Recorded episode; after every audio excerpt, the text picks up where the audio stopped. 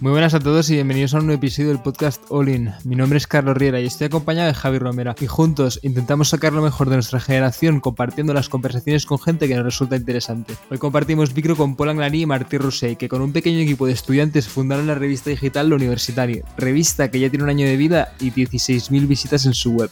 ¿Qué tal? ¿Cómo estáis? Hoy partimos con Martí y Paul de, que, de la base de que crear algo siempre es complicado. Hay muchos retos y como todos dicen, lo más difícil es pasar de la idea a la ejecución. Con este episodio queremos animar a la gente que cuando tenga una idea la intente llevar a cabo y si no que continúe intentándolo. Martí y Paul compartieron con nosotros no solo carrera y clases, sino también intereses. Si queréis, presentaros empezamos. Muchas gracias Carlos y Javi por invitaros. Nosotros, para nosotros creo que es un placer venir a este podcast. Yo soy Paul y hace más o menos dos años junto a Martí creamos esta revista que se llama El Universitari, un poco para, para cubrir un espacio de, de debate en escrito que, que, que, creíamos que estaba faltando en la universidad. Y yo soy Martí, también estudiante de último curso y como decía Paul, hace aproximadamente un año, año y medio más o menos, pues nos juntamos él y yo y finalmente juntamos un equipo y echamos hacia adelante este proyecto que, que ahora os explicaremos un poquito más en qué consiste. Bueno, más que un año y medio, casi más dos de ¿eh, Martí. O sea, nos juntamos yo creo que en marzo de, de 2019, ¿no? Hay de 2020. A ver, bueno, puramente desde que iniciamos el proyecto hace ya dos años, porque tú y yo nos, nos juntamos para, para, discutir sobre cómo echar hacia adelante el proyecto sobre estas fechas, más o menos. Entonces decís que visteis ahí una oportunidad para hacer un debate escrito, ¿no? Porque la Pompeu tiene su revista, que es la más institucional, ¿no? Pero, corregidme si me equivoco, no tiene ninguna otra revista de, propiamente dirigida por estudiantes. De hecho, vuestro lema es Estudiantes en Beu, ¿no? ¿Cómo os dais cuenta de esta oportunidad? ¿Qué es, lo que os hace pensar? Aquí podríamos, podríamos contar algo nosotros. A ver, la idea surge básicamente de, de, unas vacaciones muy aburridas que yo tuve con mi padre. La familia de mi padre es muy independentista y yo no tanto, um, por no decir no soy independentista básicamente. Y entonces básicamente pues me vino a la cabeza un poco la frustración de cada año de las, de las discusiones de Navidad, de que ves que todo el mundo está muy encasillado en su ideología y que todo el mundo escucha sus medios y que no hay pues un espacio neutral. Entonces a partir de ahí mmm, se me ocurrió que quizás en la Pompeu había un espacio mmm, que no estaba cubierto, porque la revista que tiene la Pompeu Fabra, la que se llama Agora, está prácticamente muerta de lectores, al menos que yo sepa, y de producción también en su momento pues estaba, no habían publicado desde hacía dos años, y nada, y de ahí se pensé que quizás era, había un espacio ahí de que gente quería expresar su voz y, y gente podía estar interesada en oírla, y dentro de, de, nuestro entorno y nuestro alcance estaba la Universidad Pompeu Fabra. Y yo creo que además sabíamos que tenía sentido que existiese un espacio de debate porque ya existía de, de forma oral y muy intensivo. O sea, la Pompeo, por ejemplo, hay um, varias asociaciones de debate, de ya sea pues en BP Debating o en modelos de Naciones Unidas. Y yo creo que todo este debate, toda esta curiosidad que mucha gente tiene para expresar sus ideas estaba pasando de, de modo online, hay de modo oral, perdona, pero no estaba teniendo un espacio escrito suficientemente relevante, ¿no? Entonces yo creo que tenía todo el sentido que ese espacio escrito existiera y, y funcionara bien. Y haciendo una sucesión de eventos, ¿no? Dice Martí que a partir de estas vacaciones se le, ocurrió esto de que faltaba un, un, un espacio neutro, ¿no?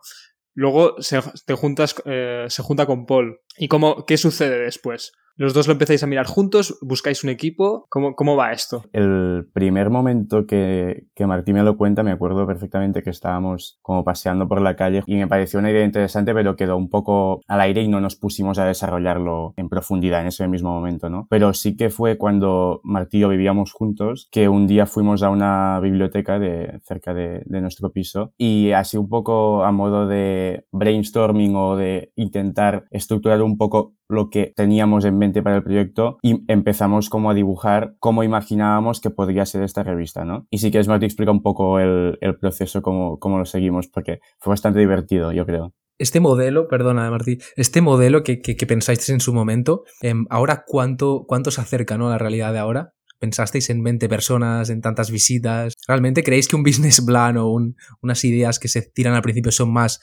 son tangibles o es más para, para, para modelar un poco la mente ¿no? y el proyecto?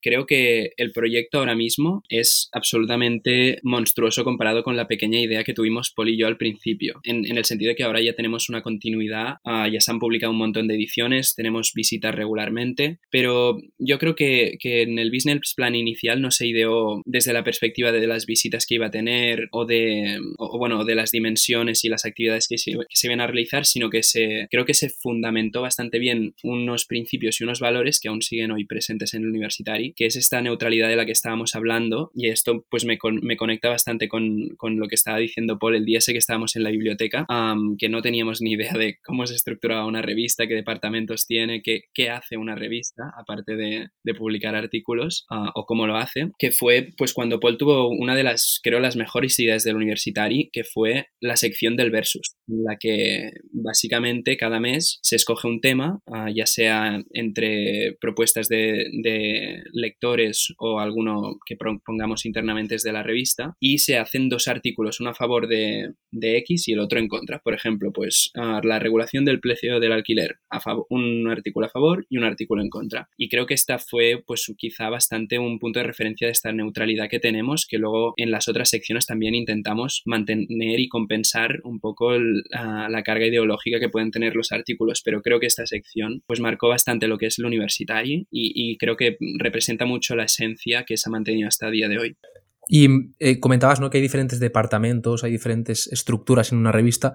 Yo, por ejemplo, tengo curiosidad de cómo son estos departamentos y cómo hacéis para llamar la atención a un lector, ¿no? Creo que es muy importante en la revista. Tenéis una página web súper, súper sólida eh, que llama mucho la atención al lector, eh, pero aparte, cómo se combinan ¿no? estos diferentes artículos para, para, o cómo pensáis que se combinan. Esto empezó con, con, una idea que luego se presentó a un grupo de compañeros para empezarla y al principio era algo mucho más orgánico y digamos poco estructurado, es decir, teníamos reuniones muy largas y pensábamos entre todos un poco cómo deberíamos distribuir las tareas, cómo debíamos plantear los, los contenidos que tendría la revista, las secciones que puede tener la revista, una parte inicial muy, pues, digamos, desordenada, ¿no? Que yo creo que es importante para que todas las ideas pues vengan y se pueda, se pueda construir algo con mucha creatividad y sin, y sin estar sólido. Sin embargo, a medida que la revista fue ganando cierta madurez, sí que era necesario establecer un, una estructura más o menos rígida, digamos, pero obviamente pues cada uno puede opinar en lo, en lo que le apetezca, ¿no? Pero sí que, que es importante establecer roles, establecer tareas que se tienen que hacer cada, cada edición que publicamos cada mes. Todo esto empezó por ser tareas, empezó por ser roles y acabando, acabado siendo, como es natural yo creo dentro de las empresas, por departamentos cuando hemos empezado a, a crecer más. ¿no? Y esta organización, y, Paul, esta organización estructurada la la llevasteis a cabo una vez que ya la revista se había lanzado, ya teníais varias ediciones, o fue justo antes? No, de hecho, al principio, entre todos hacíamos un poco de todo. Obviamente, pues te repartes las tareas, ¿no? Y uno se encarga de corregir los artículos, uno se encarga de preparar los, las publicaciones de redes sociales o de publicar las cosas en, en nuestra web, pero al principio sí que era como mucho más de partido, repartido por tareas e incluso iban cambiando según, según el mes, según la edición. Aún así sí que pues cada miembro asumía alguna tarea de manera regular de, de forma más o menos natural, ¿no? Y, y, y, sin, sin tener un previo de, vale, pues nos dividiremos por estas áreas determinadas y tú te encargarás solo de hacer esto. Pero no sé cuándo sería, Martí, más o menos, cuando decidimos que nos debíamos distribuir por áreas, quizá al cabo de seis meses o así.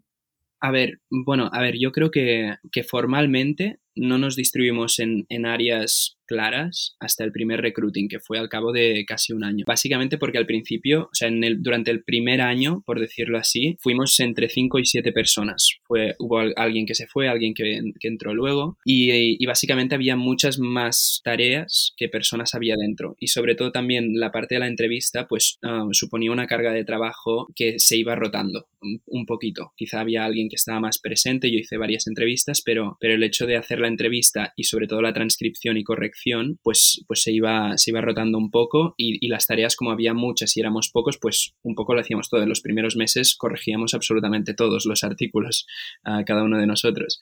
Y lo que pasa es que sí que luego a partir de septiembre entraron ah, dos, dos, nuevos miembros que se dedicaron puramente a la corrección de artículos. Y a partir de ahí sí que pudimos distinguir que había la parte de corrección de artículos, que ahora mismo se llama área editorial, que ya está bastante más consolidada. Luego había la parte de redes sociales y luego teníamos pues la parte de, de entrevistas y creo que, que la área de, de, maquetación aún estaba medio maquetación y web estaba medio fusionada con redes sociales. Pero es eso, en el, fue en el primer recruiting y, y después de este que se fueron estableciendo en cuatro áreas principales que tenemos ahora mismo, que son, bueno, una la de entrevistas, otra la área editorial, que se encarga de la corrección y, y gestión de artículos, la área de, de, redes sociales y hemos hecho el área de maquetación y web porque nos hemos dado cuenta que es una área distinta, o sea, no se puede englobar con, con redes sociales porque es demasiada carga. También, ¿cómo, cómo hacéis este primer recruiting? O sea, ¿cómo, cómo, cómo animáis a la gente a que contribuya al, al proyecto que teníais eh, en mente?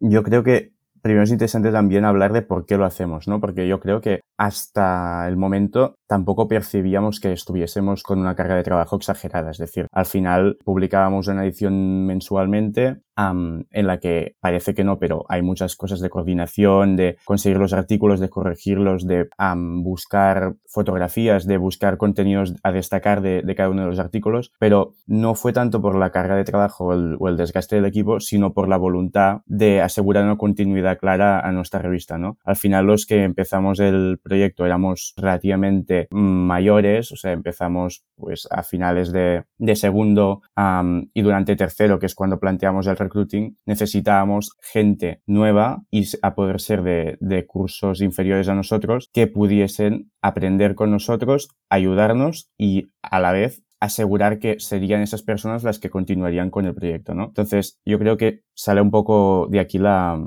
la voluntad de, hacer este primer recruiting, no tanto por, la carga de trabajo, sino para asegurar esta continuidad del proyecto. Y si quieres, Martí, cuenta un poco yo cómo, cómo lo hicimos y demás.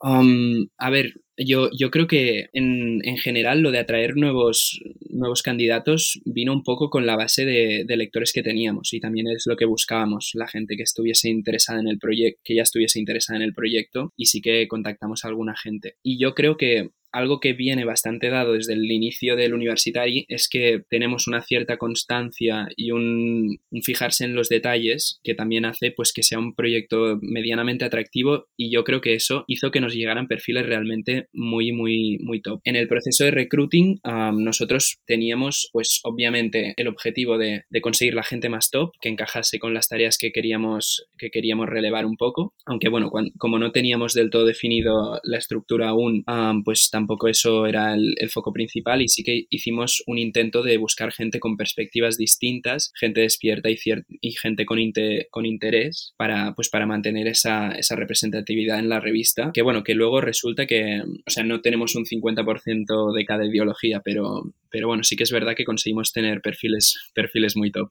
en, en ese recruiting y, y, no fue, y no fue intencionadamente realmente.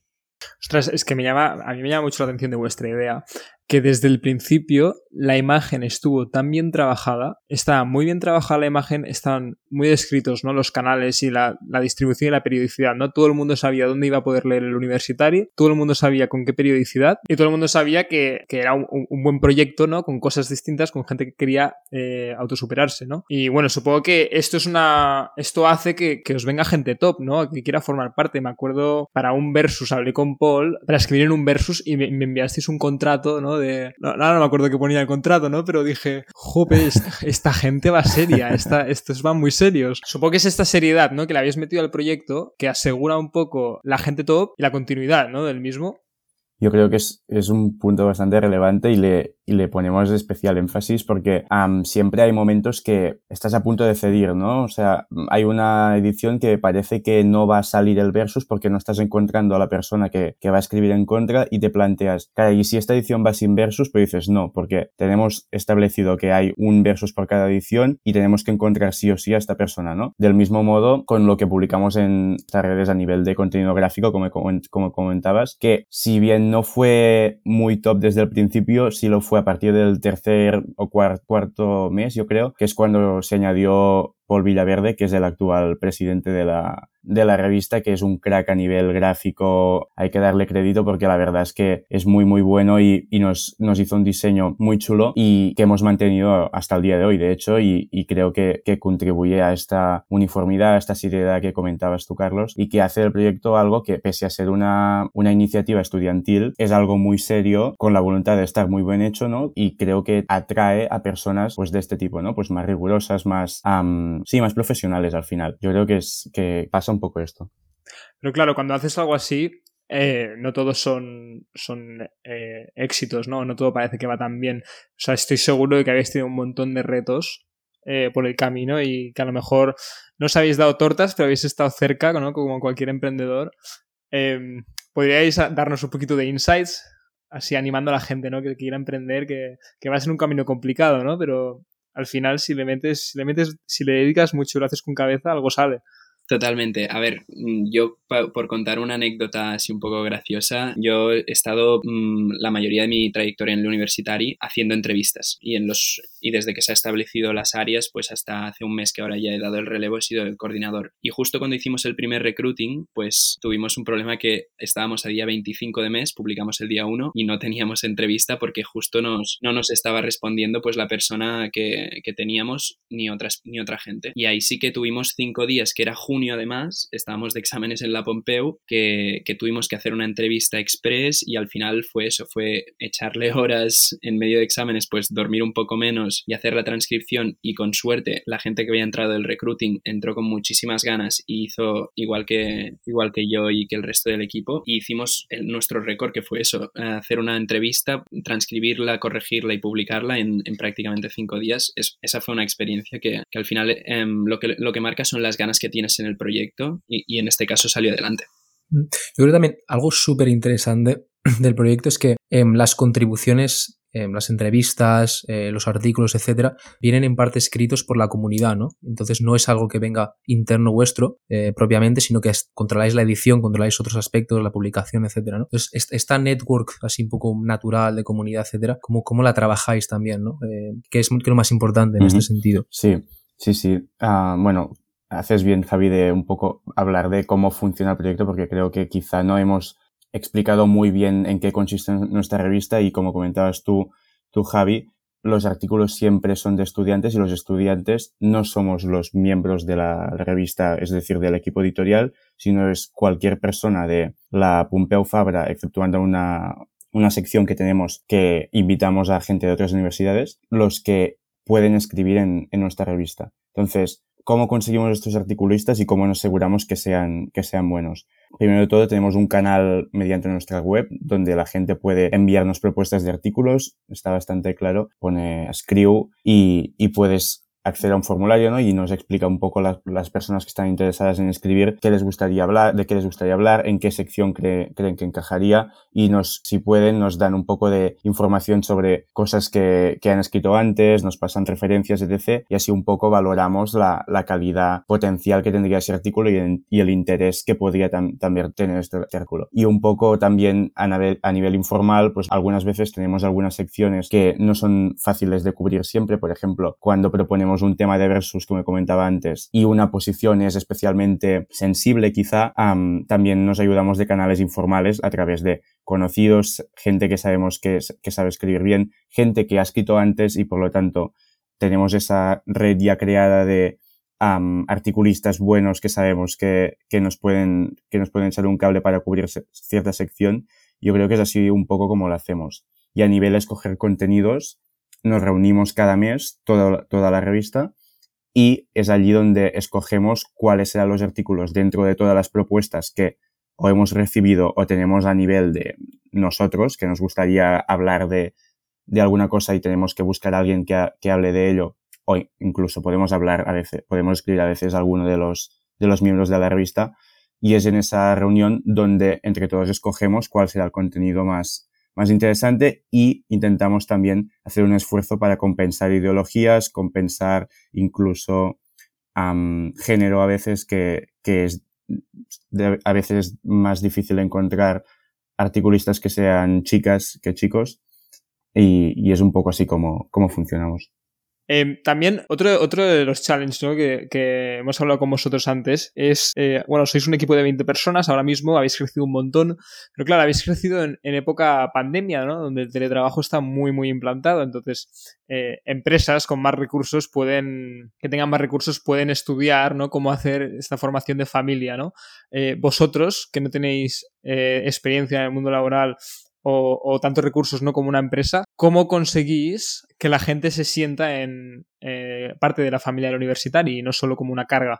Um, bueno, pues yo creo que desde esta, esta, pequeña familia que somos el universitario, que empezó siendo una pequeña familia y como dices ahora somos 20 personas, creo que no ha perdido esta sensación de, de, familia a pesar de que casi todo el contacto que tenemos entre nosotros es en línea. De hecho, solo nos hemos juntado en tres o cuatro ocasiones, pero sí que creo que al ser uh, empezar siendo pues siete personas que hacen muchas cosas y ya nos conocíamos, pues generamos una cierta dinámica bastante informal en las y, de permitir tener debate y, que si la reunión se alarga un poco, pues que no pasa nada. Que creo que también se contagió en el primer recruiting que, que vino seguido de, pues de este, esta reunión que hicimos en, en verano del 2021, que fue como una especie de uh, escapada, pasar una noche en un en una casa, pues que se ha contagiado bastante y ha hecho que, que, no se pierda pues esta sensación de que al final somos una pequeña familia y que trabajamos muy bien. Y, y creo que una parte esencial del, del, teletrabajo y de que esto se haya mantenido y que haya buen rollo es el hecho de que, de que hay mm, una eficiencia, creo realmente remarcable dentro del equipo del universitario, que a pesar de que se pierde el tiempo haciendo una broma, no se pierde el tiempo por perder el tiempo, en plan, se pierde el tiempo por hacer una buena broma, si no, si no, no la dices. Pero bueno, que, que explico por un poco más de, sobre la eficiencia,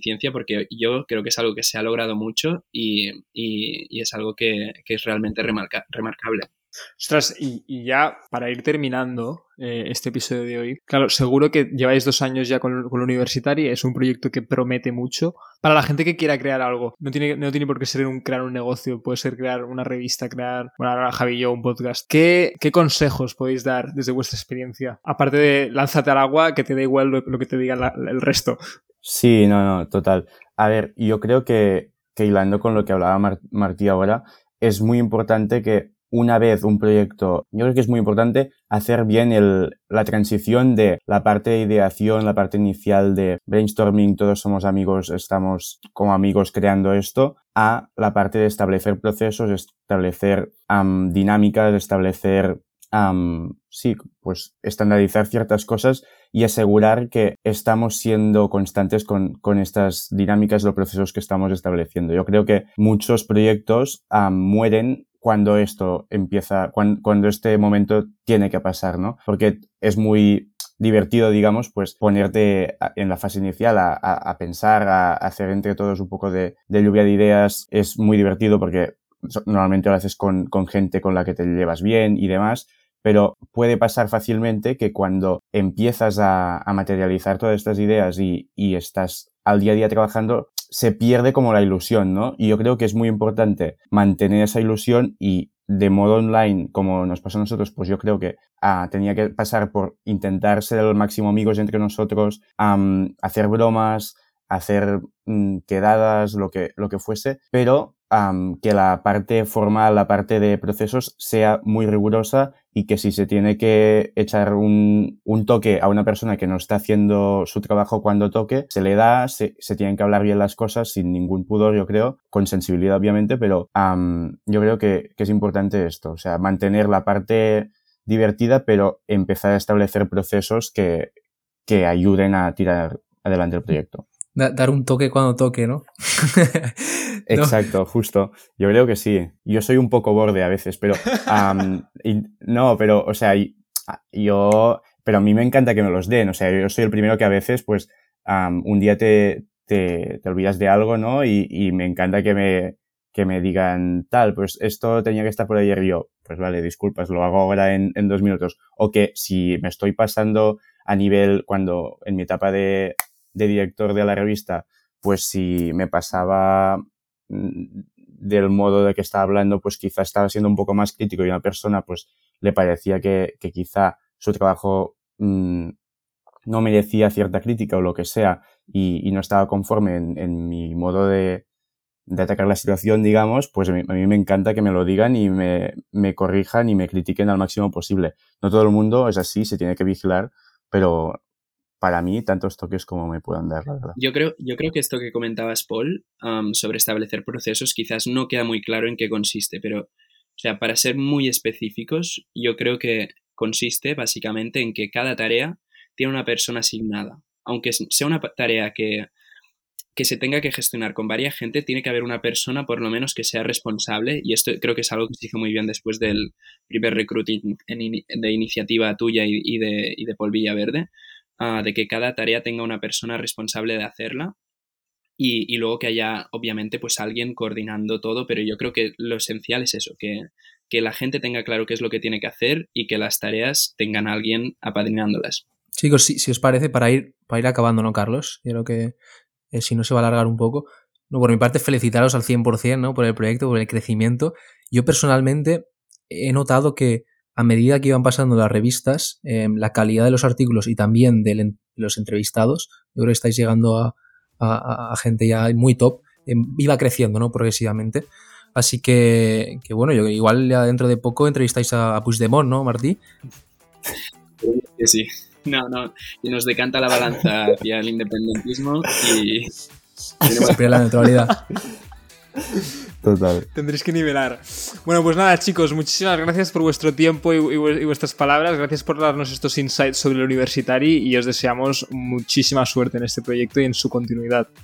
Muchas gracias. Mucha suerte al vuestro. Sí, gracias a vosotros igualmente, exacto. O sea, mucha suerte y escucharemos el podcast. Bueno, nuestro no sé si lo escucharemos, pero los otros seguro que sí. Nada, chicos, merci, cuidaros. Igual. gracias. Un abrazo.